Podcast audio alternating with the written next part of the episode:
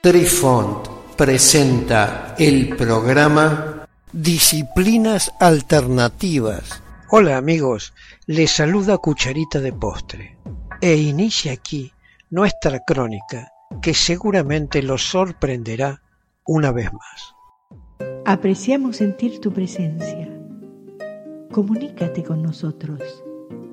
Hazlo, Hazlo. vía Twitter en arroba trifón-media.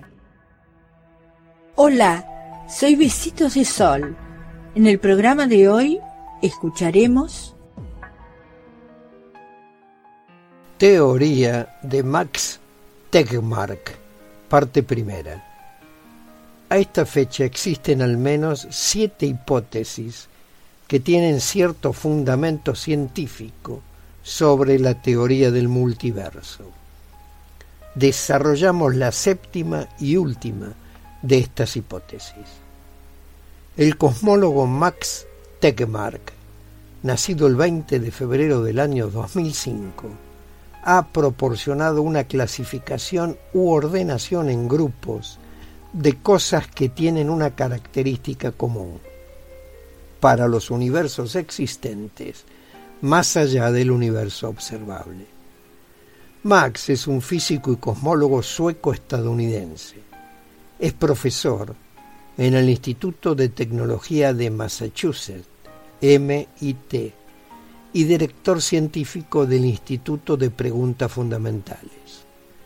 También es cofundador del Future of Life Institute y defensor del movimiento altruista efectivo.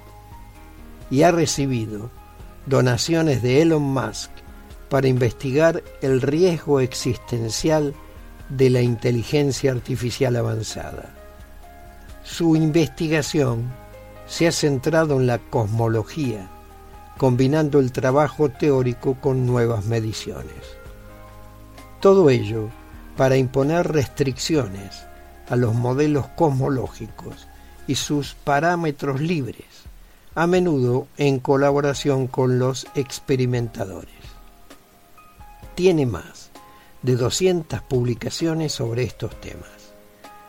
De acuerdo a la clasificación de Tegmark, los niveles definidos pueden ser entendidos como que abarcan y se expanden sobre niveles previos. La clasificación de Tekmark. Jerarquía de niveles. Tekmark agrupa las teorías científicas de los universos paralelos en una jerarquía de cuatro niveles. Conforme aumenta el nivel, los distintos universos difieren más del nuestro. Así, en el multiverso de nivel 1 de Tekmark los distintos universos solo se diferencian en las condiciones iniciales, mientras que en el multiverso de nivel 4 incluso las leyes físicas son distintas. A su vez, el nivel 2 pone a prueba la teoría de la inflación caótica eterna. En el multiverso de nivel 3, la posible construcción en el futuro de ordenadores cuánticos puede jugar un papel crucial al respecto. Multiverso de nivel 1 de Tegmark.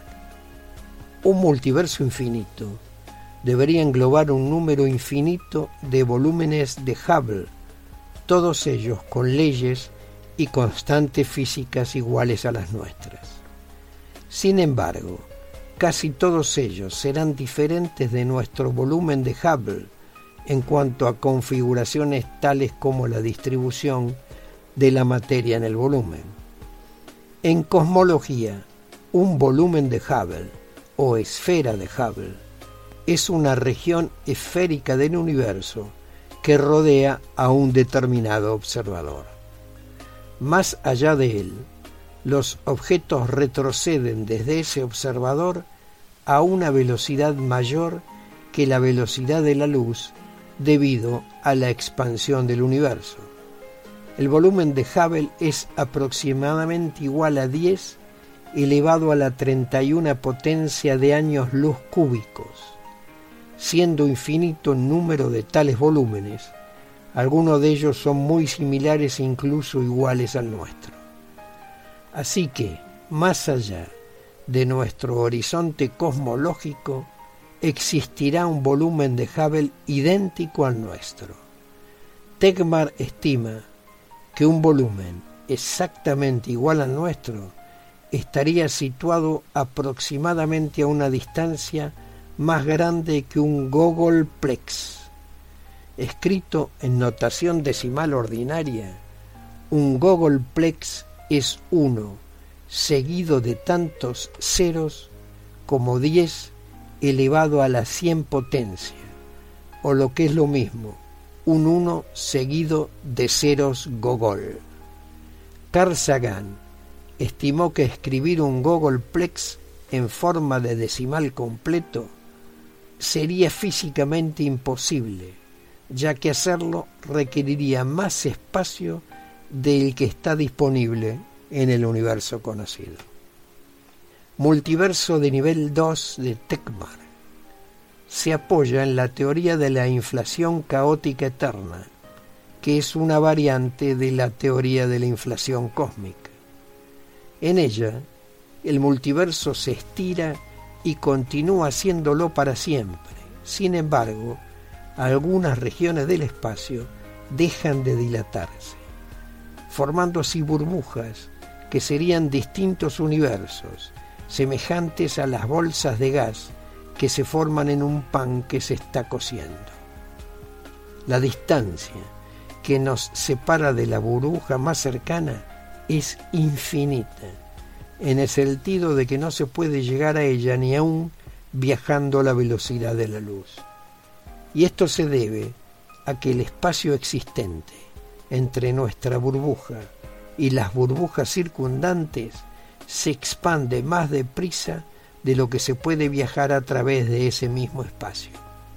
A diferencia de nivel 1, en el nivel 2, las distintas burbujas o universos varían no sólo en sus condiciones iniciales, sino en aspectos tan relevantes como la dimensión del espacio-tiempo, las cualidades de las partículas elementales, los valores que toman las constantes físicas y las propiedades dispares de los universos. Se especula que la simetría original entre dimensiones se rompió, pudiendo otras burbujas, o sea, otros universos, haber tenido rupturas de simetría distintas.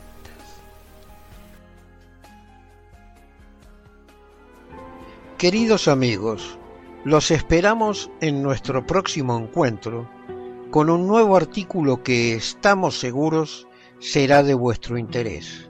Un cálido abrazo para todos. Adiós. Apreciamos sentir tu presencia. Comunícate con nosotros. Hazlo, Hazlo. vía Twitter en arroba trifón-media. Este episodio lo encuentras en Anchor, Spotify y en tus plataformas favoritas. Hasta siempre amigos. Besitos de sol y cucharita de postre les dicen gracias por pensar.